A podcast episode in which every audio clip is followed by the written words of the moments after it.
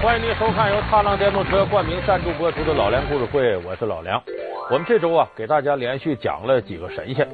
中国古代有那么一句话，叫“顺成人，逆成仙”，什么意思呢？说你早晨啊起来吃饭，然后到晚上睡觉，这叫顺，你就是人；说我晚上不睡觉，白天不吃饭，这逆过来，不食人间烟火嘛，你就是神仙了。所以这神仙跟凡人之间呢，它的距离特别远，高高在上，不食人间烟火，离我们凡人很远。那么是不是所有神仙都这样呢？不是，咱们今天要讲这个神仙呢，离老百姓非常近，而且这个神仙呢，为什么说他另类呢？他是个和尚，是个和尚，他偏偏爱喝酒，爱吃狗肉，经常啊穿的破破烂烂的，还拿着一把破扇子，嘴里哼哼流行歌曲，什么鞋儿破，帽儿破。哎，说到这儿，你猜出来了，这个神仙谁？济公。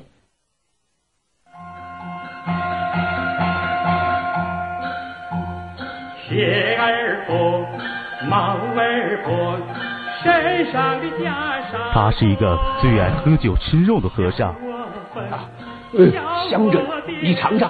阿弥陀佛，快别吃了，扔了扔了。身穿破衣烂衫，手持一把破扇，行为疯疯癫癫，人送外号济癫。他就是众所周知的济公。钱钱呐！那我可没钱啊！还你还你还你还你！而历史上也确有其人。那么，这样的一个佛门弟子，为何会成为百姓们爱戴的神仙？我乃黎民济癫啊！原来是济公活佛。历史上真正的济公又是怎样的？本期老梁故事会将为你讲述。不得不被神化的济公。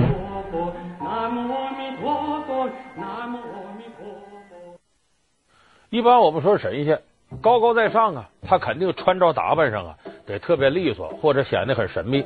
但是刚才我们看济公这个形象啊，邋里邋遢，像个要饭的。那么他这个形象其实是完全取材于现实生活。济公在历史上实有其人，他是生在南宋年间。老家是哪儿呢？临安，就是现在杭州。他出生地在杭州的西北部，而且这个人的俗姓姓李，叫李修缘。他后来呃出家为僧之后呢，呃获得的名望非常大，法号呢叫道济，也有人管他叫济癫，也有人叫癫僧。那么这济癫僧到底从何而来？怎么样出家当的和尚呢？这个呢是有传说。他父亲呢李老员外。老两口呢，到了四十岁的时候还没有孩子呢，就到家附近呢。南宋那时候有国清寺，到国清寺里边烧香拜佛，祈求佛祖啊能给他们赐一个孩子。那么有这么一天，出现了一件奇怪的事儿。这老夫人呢，正好拜到偏殿这儿，偏殿里供的十八罗汉，他一个一个拜，烧香磕头，烧香磕头，很虔诚。拜到第十七个罗汉的时候。十八罗汉前面过后两个，一个叫降龙罗汉，一个叫伏虎罗汉。这个时候，老夫人拜这个降龙罗汉起来的时候，就发现降龙罗汉眉心这突然放出金光来了。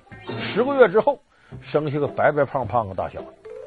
哎，这孩子生下来，老两口当然高兴了，老来得子嘛。可是这孩子生下来有个毛病，就是只要一睁眼睛就哭，多惨，哭到自个儿睡着为止。醒了一睁眼睛又哭。你想这么天天哭，这人受不了。最后怎么办呢？就想起来这国清寺老和尚灵啊，找他试试吧。这么就把这国清寺的方丈请到家里。这方丈一听有这等事，好办，我来把这孩子抱出来。一看白白胖胖的啊，小小的。这老和尚就把手掌啊放在孩子脑门这。笑当哭，哭里笑。你的来历我知道，既然来了，先要笑。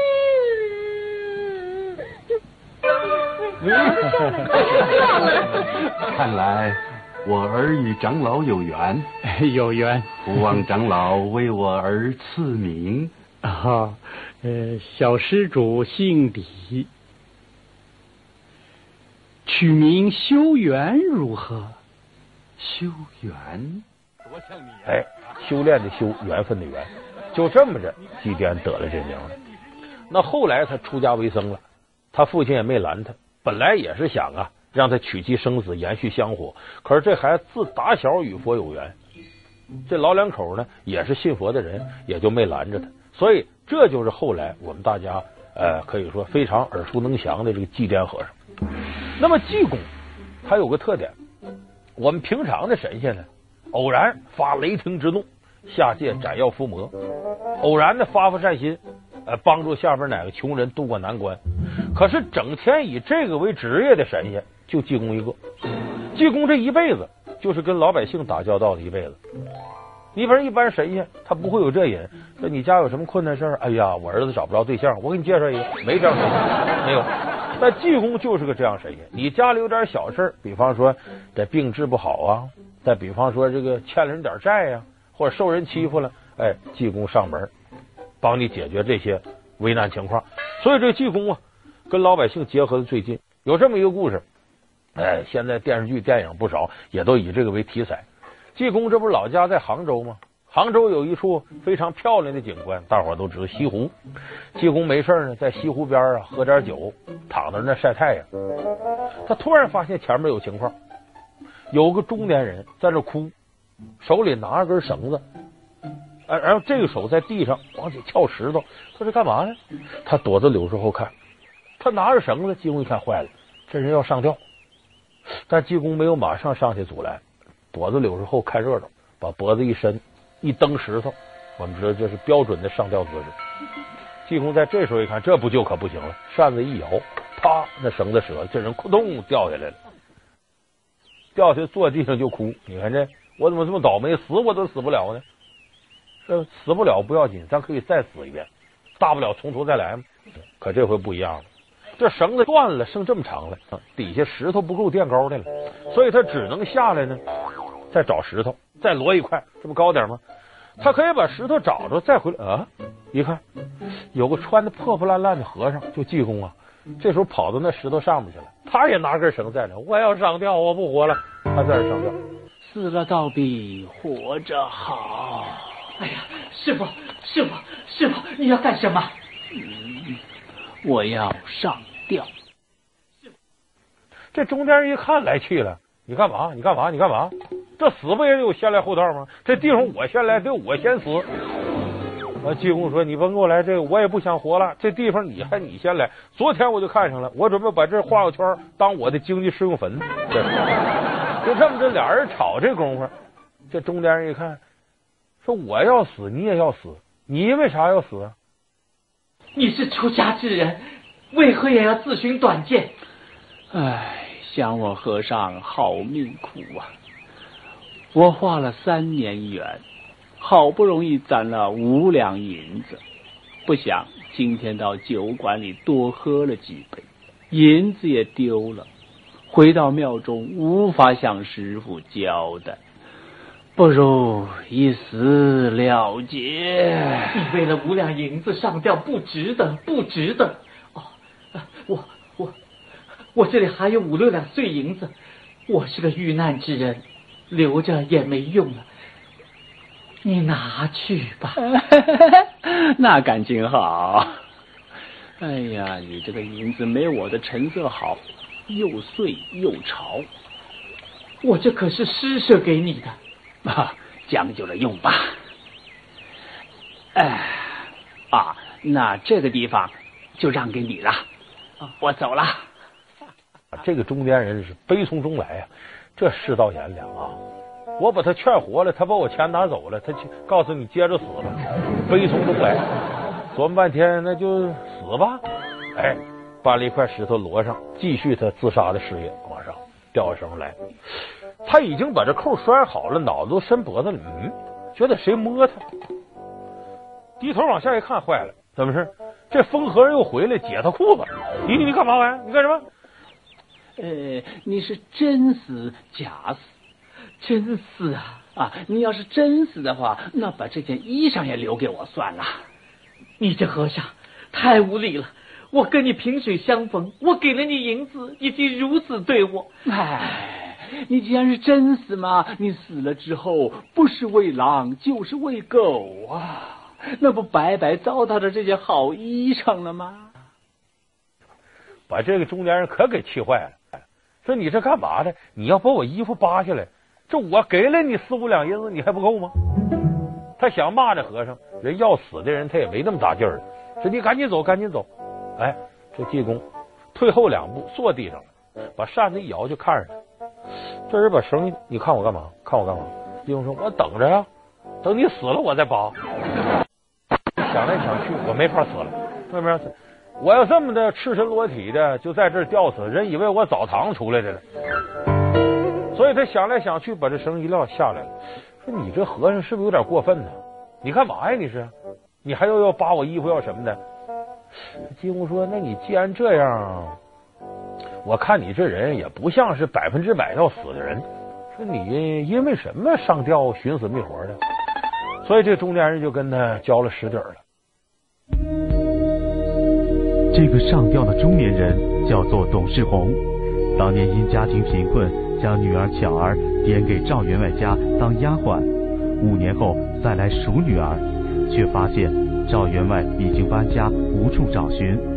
失魂落魄的董世红又被小偷将钱偷走，于是有了轻生的念头。啊，济公跟他聊完了，一听，哦，你是这么回事啊。没到山穷水尽呢，而且你这一死，如果你女儿现在在世上活得好好的，你说没有爹了，她怎么办？你就永远失去了见你女儿的机会。哎，这个董志宏一听，可也是是这么回事，可我哪儿找她去呢？济公说：“你能不能信着我？你跟我走，我能把你女儿找着。”董志宏一听，我信不着你，那 不是？你说你破破烂烂还要扒我衣服，我能信着你吗？说你这样，你信着我信不着我，你不要死吗？你就先信我一回，我做不到了，也最多半天一天功夫，你再回去死去，我不耽误。董事一想，行吧，反正今天死的心情是没有了，我就跟你溜达溜达吧。就这么着，济公拉他手说：“我现在扇子摇三下，你闭眼睛，不能睁眼睛啊。说好了啊，好。扇子摇三下，走。他一闭眼睛。”就觉得耳边风声四起，隔了大概也就那么一根烟的功夫。那你把眼睛睁开吧，再一睁眼睛，这什么地方？这原先完全不一样。济公说：“你别管，离咱们原先的地方已经有四五十里地开外了。”嚯！这董红说：“你干嘛呢？研究神七神六的吧？这么快吗？”抬头看，一个大宅院，哎，五进五出的大宅院，有钱人家。你呀，在这等我。等一会儿有人出来问你生辰年岁，你可实话实说。你要是离开了，就今生今世再也见不着你女儿了。哦，师傅，哎，不要来，师傅不要来，师傅，哎哎哎，来，嗯，站进去，站进去，不得挪动一步，不然就再也见不着你女儿啦。本来呀，这董荣啊。你想这么个疯和尚，他能信着他？可是刚才这一下，他有点信了。为啥呢？一闭眼睛，呼，就到一个新的地方了。这和尚有两下子，不是凡人呢。所以行，我信你，我信你。这董事宏老老实实就站到这圈里。这时候，济天生迈开大步走到这宅院里。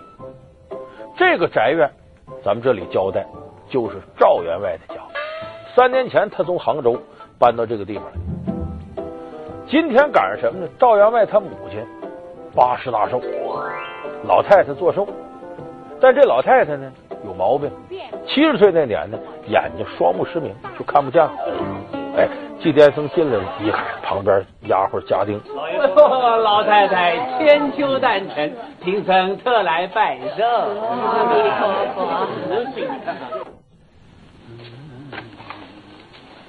这里有青葱一根，嗯，大家都把把这些阿妈咪哄，啊，面，这叫青葱一根堂前见，便是一碗长寿面，明珠点亮善人心。定叫寿星瞧得见，啊妈咪妈咪哄妈咪哄，看看见了吧？亮了，亮了！哎呀，娘娘！活佛！就这么着，老太太，你想想，十年未见光明，不喜出望外啊！赶紧告诉自己儿子，快过来，过来，过来，大摆宴宴，我要重谢这位有道高僧。这赵员外一看，这奇迹出现了，过来就说：“和尚啊，我还有件事，我除了这老母亲双目失明，我也挺倒霉。我有个女儿，打出生疯疯癫癫，不会叫爹妈，也不认字儿，也不什么的。”以为长大能好了，这两年大了还那样。女儿啊，爹，我是你娘。儿啊，我是你娘。哎，我是你爹。爹，哎，这孩子怎么？济公一听，小菜儿没事，我这有副药，你给他吃了就好了。哎，这赵员外马上就给跪下了。哎呀，大师啊，多谢多谢！拿着药刚要给女儿吃，济公说不行，药是好药，吃了管用，可是呢，必须有一副药引子，没这药引子，这药没用。要六月里的雪花，十二月里的汗水做药引子，用不着。那要什么？阴阳无根水。这什么叫阴阳无根水？无根水是什么？但凡我们看这水啊，甭管你是地下水、天上落的雨水、下雪之后化了，它有根。这个水无根什么呢？就是我们人的眼泪。无根，这叫无根水。何谓阴阳无根水呢？阴是女人的眼泪，阳是男人的眼泪。赵员外一听，这好办，这好办，赶紧家丁站一排，丫鬟站一排，给我哭，大家哭，哭出眼泪。我有重赏，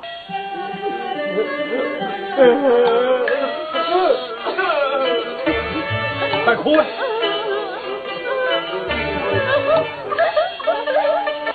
给我哭！你给我哭！哎，还是你来哭！哭啊！今天是老太太办寿大喜的日子，谁能哭得出来？所以你听两段，哎呀，啊，就这声，一个掉眼泪没有。干打雷不下雨，没眼泪。济公说：“行行行行，甭嚎了，甭嚎了，甭嚎了。”跟着赵员外说：“你呀、就让他们哭出来也没用。为什么？阴阳无根水。所谓阴，必须得是十六岁的女孩，还得是七月初七生人，这是纯阴值。”然后配上四十五岁的男人，五月初五出生，这乃纯阳之水，这才为阴阳无根水。说哪儿找这人去？突然间，老太太旁边那丫鬟说了：“哎，我今年十六，我就七月初七生的。”济公说：“阿弥陀佛，我带了个朋友，四十五岁，五月初五生的，在门口站着，快去看看去。这人已经站半天了，赶紧赵员外派人出去。”这时候，董成在门口站着，身上恨不得挂上蜘蛛网了等着。赶紧请进，请进！我不能出圈，没事。和尚说你能出来了，行，跟着他进里边了。进到里头，这男女得哭啊。这丫鬟，哎，这丫鬟叫巧儿，就是董成的女儿。现在要你哭，哭，哭谁呀？你往那边看。哎，嘿，嗯，来来来，你往这里看，往这里看，往这里看。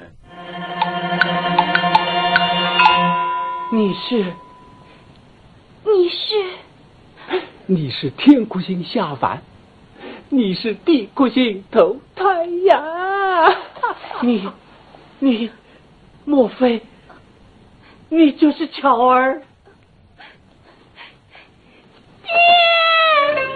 小儿，哎，太小太小太小！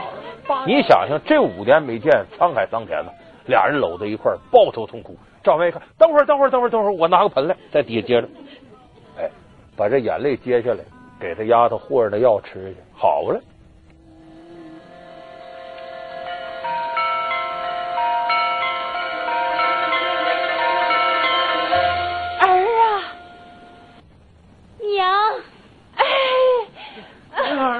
你看这个事儿，当然我们说这比较传奇，反映什么问题啊？这个济公啊，关心民间疾苦，关心老百姓的具体状况。哎，真是你家有什么危难，他愿意来解救，愿意来帮忙。那有的人说，这么一个装老百姓的人，本来很权威啊，很得大伙推崇，怎么是个疯和尚？济公生活在南宋初期，那时人民生活贫困，怨声四起，而济公济世救人，接百姓于水火之中，所以他才会受到人们的推崇。那么，为什么这样一个百姓心中的活佛，却是一个疯和尚呢？到底现实中的济公是不是一个癫僧？如果真是如此，那么他是天生疯癫，还是后天原因所致呢？广告之后，老梁故事会继续为你讲述不得不被神化的济公。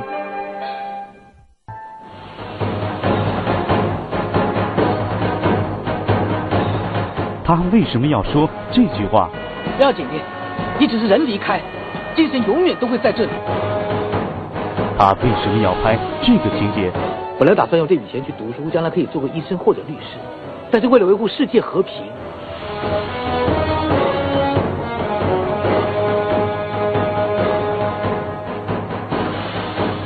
他为什么要演这样一个父亲？你就会欺负我没读过书？你信不信我一巴掌打死你？这部戏中。哪个才是周星驰心中的自己？爸爸，你不要不管我。周星驰后期的电影全部都在圆他少年时刻骨铭心的遗憾，这些遗憾又是什么？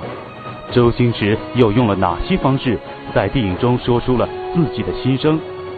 下周一老梁故事会为你讲述真正的周星驰在哪里。当初济公啊，不是这形象，就出家之后法号道济，那时候那也是个和尚里的帅哥，长得很漂亮。他在国清寺出家，后来云游四方的时候，到灵隐寺挂单。咱们说这个挂单呢，是指啊，就说我这个出家了，我手里有度牒了，说白了就是现在你的毕业证书。有这个毕业证书了，我走到哪儿，我到哪个庙里都得管我吃管我喝。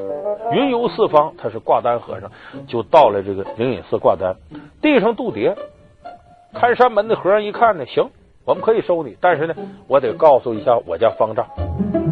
当时灵隐寺的方丈叫慧远和尚，已经九十多岁了，有名的得道高僧。一听什么玩意儿，法号道济，我得出来迎接。这些和尚都愣了。一个无名小和尚来了，方丈出去接什么？哎，就这么着把这道济和尚接到大雄宝殿之上。这慧远和尚定睛细看，这道济看了一会儿，走到跟前了。你把脸抬起来啊！这道济一看见着方丈，把脸抬起来，啪！打这个脆，大伙一看九十多岁老和尚这劲儿，把吃奶劲儿都使出来了。这一巴掌把道济打的躺到地上滚俩滚。站起来之后，嘴上都是血，牙都打掉了。可是突然间，这道济哈哈大笑，疯了，完了冲着慧远和尚躬身施礼，跪磕个头，站起来了，然后摇